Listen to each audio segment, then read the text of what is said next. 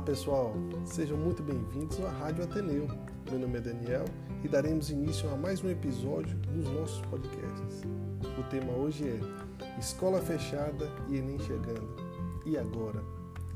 Bem, antes sigam a gente nas redes sociais, arroba mais Ateneu, Instagram, Facebook e também pelo Spotify, onde estão os nossos podcasts. Nossa rádio tem a função de trazer novidades sobre a educação e também mostrar tudo o que rola dentro do nosso mundo ateneu. Então, mantenham-se conectados, coloquem seus fones de ouvidos e vamos nessa!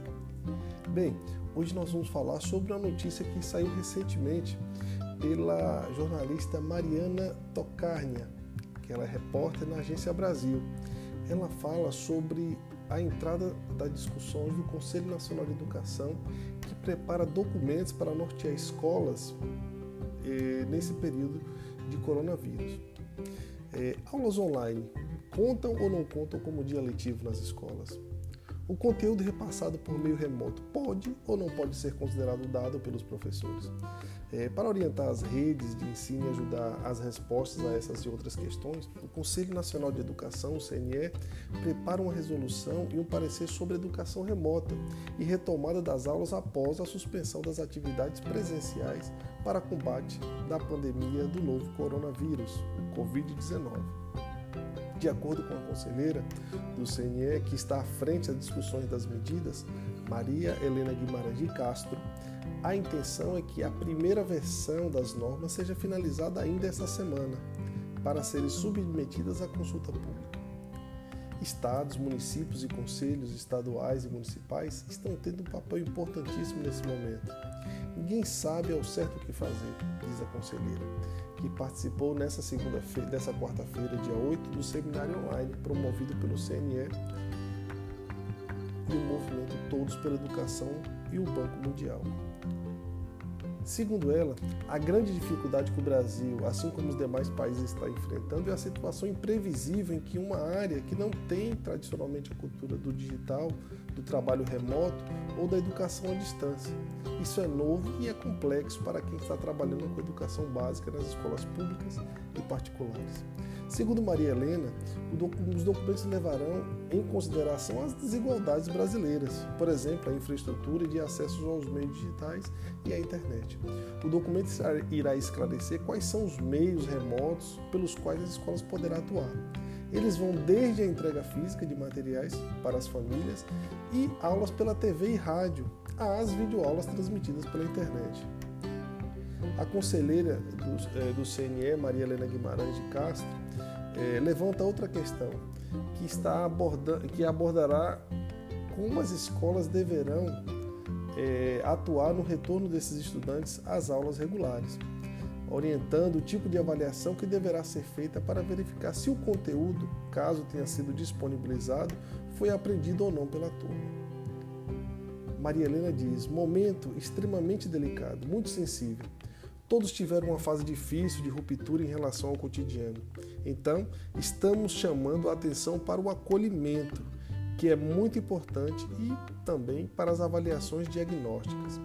Caberá às escolas e redes de ensino definir os instrumentos de avaliação para ver até onde os alunos conseguiram avançar. O parecer da resolução servirão como orientação para todas as redes e como regulamentação da medida do governo federal que autorizou que as escolas tenham este ano menos de 200 dias letivos, desde que cumpram 800 horas de ensino. A medida foi bem aceita pelos sistemas de ensino, mas deixou dúvidas sobre como esse calendário pode ser cumprido nas diferentes etapas de ensino. Os conselhos estaduais e municipais deverão também definir a melhor maneira de orientar as regiões em que estão inseridos. Bem, agora uma boa novidade, uma novidade ótima para os nossos estudantes das terceiras séries. Maria Helena também fala sobre o cronograma do Enem. O Conselho Nacional de Educação é, traz dentro dessa, é, desse, desse documento um artigo específico sobre as avaliações nacionais, como o exame, do, no, no, o exame nacional do ensino médio, o Enem. No nosso entendimento, segundo ela, deverão esperar o fim dessa pandemia desse distanciamento, do fechamento das escolas para que sejam revistas as avaliações nacionais, inclusive o Enem, que deverá ser repensado do ponto de vista de seu cronograma. O Ministério da Educação, no entanto, decidiu manter as datas é, divulgadas no ano passado. A edição impressa será aplicada nos dias 1 e 8 de novembro e a digital nos dias 11 e 18 de outubro. De acordo com a pasta, o cronograma foi mantido para dar segurança aos estudantes de que o exame será realizado este ano. Bem, aí cabe as discussões do Conselho Nacional, o MEC, mas vamos prestar nossa oração para que dê tudo certo e esse cronograma seja adiado. Bem, o presidente do CNE também, Luiz Roberto Cury, que também participou do seminário, ressalta que a resolução e o parecer do colegiado são temporários e devem ter vigência enquanto durar os impactos do isolamento social e do fechamento das escolas. Estamos falando de medidas temporárias, medidas que têm prazo para acabar. Prejuízos.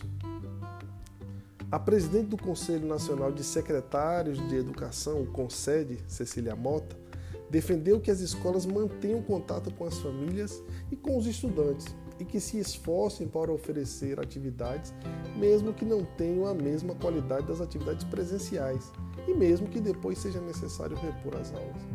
É uma maneira de minimizar as perdas que teremos, porque teremos, não há dúvida, confirma ela. Ela defende também mesmo que não chegue a 100% dos alunos às atividades remotas, estamos preocupados, na verdade, com a aprendizagem.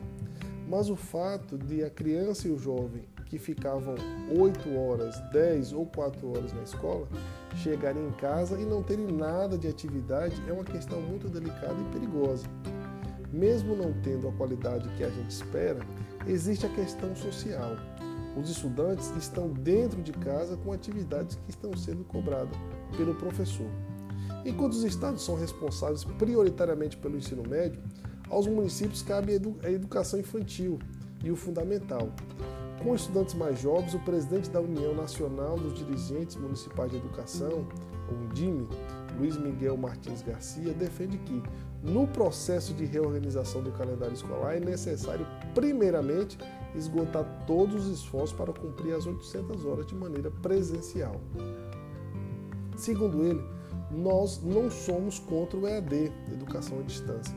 Somos a favor de encontrar elementos que respeitem os alunos no seu estágio de desenvolvimento e na forma de aprender, que ressalta a necessidade de apoio tecnológico, técnico e metodológico da União e, dos estados e as cidades brasileiras. No Brasil, a suspensão das aulas em todos os estados para conter o avanço da pandemia do novo coronavírus. A medida não é exclusiva do país. No mundo, de acordo com os últimos dados da Organização Nacional da Organização das Nações Unidas para a Educação, a Ciência e a Cultura, a UNESCO, que monitora os impactos da pandemia na educação, 188 países determinam o fechamento de escolas e universidades, afetando cerca de 1,6 bilhões de crianças e jovens, o que corresponde a 91,3% de todos os estudantes do mundo. E aí, pessoal? Vamos lá? Então, por hoje é só. Mantenham-nos nas redes sociais conectados e nos vemos daqui a uns dias, horas ou minutos.